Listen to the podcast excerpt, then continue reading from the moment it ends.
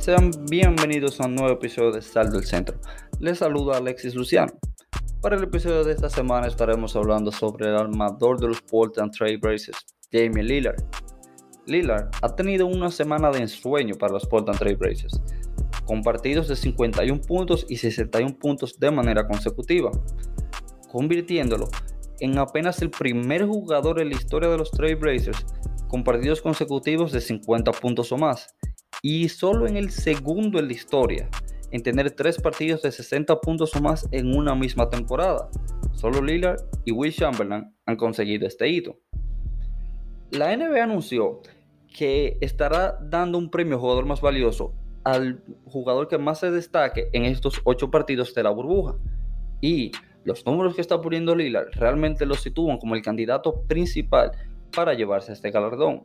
Lillard está promediando 37 puntos por juego y 9.3 asistencias. Tiene los Portland Trail Blazers con récords de 5 victorias y 2 derrotas, situados en el octavo puesto. Le resta un solo partido de los 8 en la burbuja.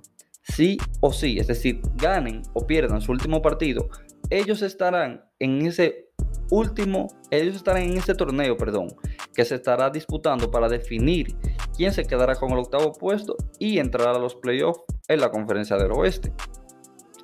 Lillard ha dejado mucho, mucho de qué hablar durante toda su carrera, desde que ganó el premio novato del año en la temporada 2013, hasta las veces que se ha quedado fuera de partidos de juego de estrellas, a pesar de poner números merecedores, de ser un jugador todo estrellas y de ser un jugador del juego de estrellas, ha dado mucho de qué hablar también cuanto a lo positivo.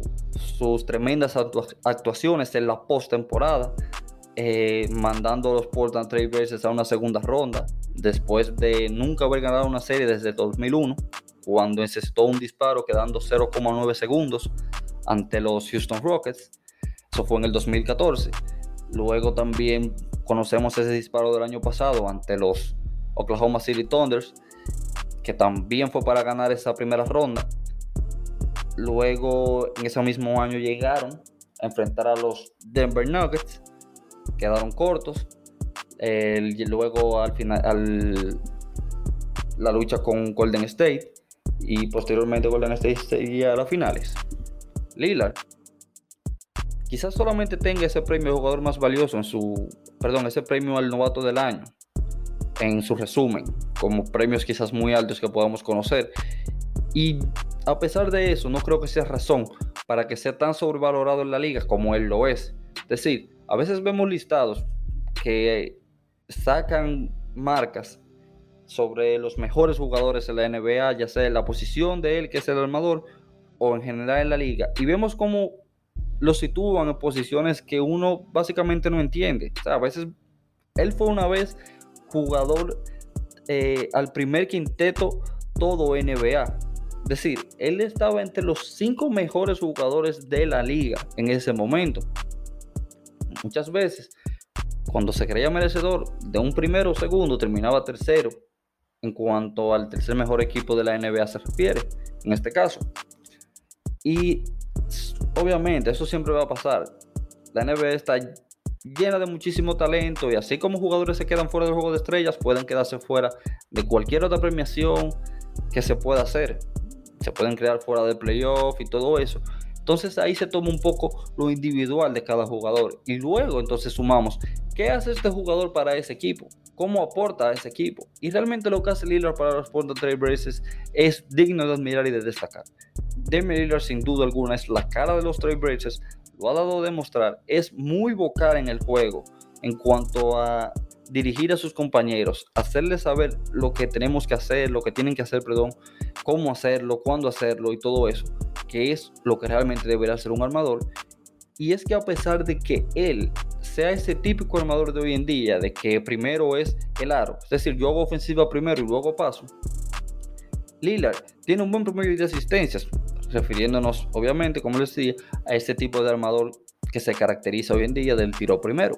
Lillard tiene promedio de asistencias en su carrera de 6.5 asistencias por juego. Esta temporada está promediando 8 asistencias, la marca más alta en lo que va de su carrera.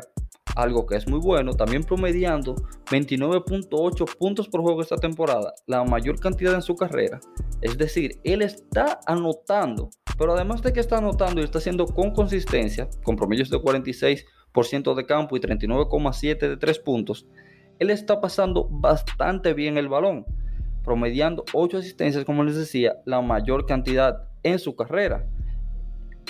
Entonces, aquí es donde vamos con Lila y sus buenas actuaciones, cómo él puede ser considerado a muchísimas cosas, no, no ser tan sobrevalorado, no sacarlo tanto de donde él realmente merece estar. En cuanto a los comentarios, obviamente, esos comentarios han se ha demostrado, él ha demostrado que no le afectan y que cuando él queda fuera de cualquier listado que se pueda hacer de partidos de juego de estrellas, de equipo todo estrellas de la NBA, él usa eso como motivación. Lo ha dejado saber, simplemente seguir adelante. O sea, vamos a continuar, vamos a ver qué yo puedo hacer aquí y eh, seguir poniendo nuestra parte. Trabajo duro todo el tiempo.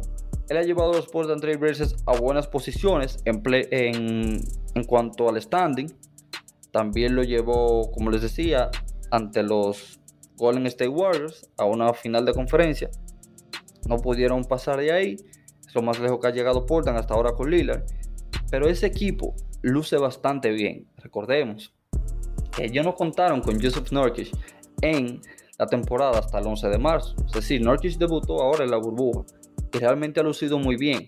Carmelo Anthony regresó a esta burbuja muchísimo mejor, en muchísimo mejor, una muy, muy, muy buena condición física y realmente se ha notado él lo ha dejado, lo ha dejado ver en su juego realmente. Ha madurado bastante, lo que muchísima gente pensó que no, que no podría hacer en cuanto a ceder disparos y todo eso. CJ McCollum también haciendo de las de él. Tienen a Zach Collins que hace un muy buen trabajo. Hassan Whiteside que viene desde la banca. Gary Trent Jr. que en esta burbuja ha estado insoportable. Y son cosas que hay que tomar en cuenta. Como ese equipo tiene muy buenas piezas, obviamente. Tiene varios huecos aún. Pero si esos huecos son llenados si se traen jugadores que puedan suplir eh, a ese quinteto, una vez que ese quinteto vaya a la banca, que descansen y todo eso, pues los Portland Trailblazers pueden ser considerados contendientes a un título debido a que tienen en su roster un jugador de calibre de jugador más valioso como es Damian Lillard y quien realmente sin lugar a duda próximamente podría estar siendo candidato a jugador más valioso debido a que apenas estamos viendo el inicio de una muy muy buena carrera, a pesar de que él tiene siete temporadas en la liga, realmente le queda bastante a Damian Lillard. Y es que es un jugador que sabe crear sus disparos, es ese jugador explosivo, ni, ni que hace mucho con el drible, pero él tiene un buen físico para resolver el contacto y terminar en el aro. Tiene un buen manejo de balón y sabe crear espacio a media distancia y por supuesto que lo sabe hacer a larga distancia, ya sea saliendo de desmarques o creando el mismo su tiro, que es lo que se suele ver más en, su, en su juego, lo que más le caracteriza. Y obviamente el clutch. Lillard es caracterizado por esos grandes disparos, disparos que ha conectado en playoff, temporada regular, en momentos claves y que se carga a los veces en sus hombros temporada tras temporada. Tiene ayuda, aún hace falta más y esperemos que pueda seguir, que puedan llegar esas ayudas.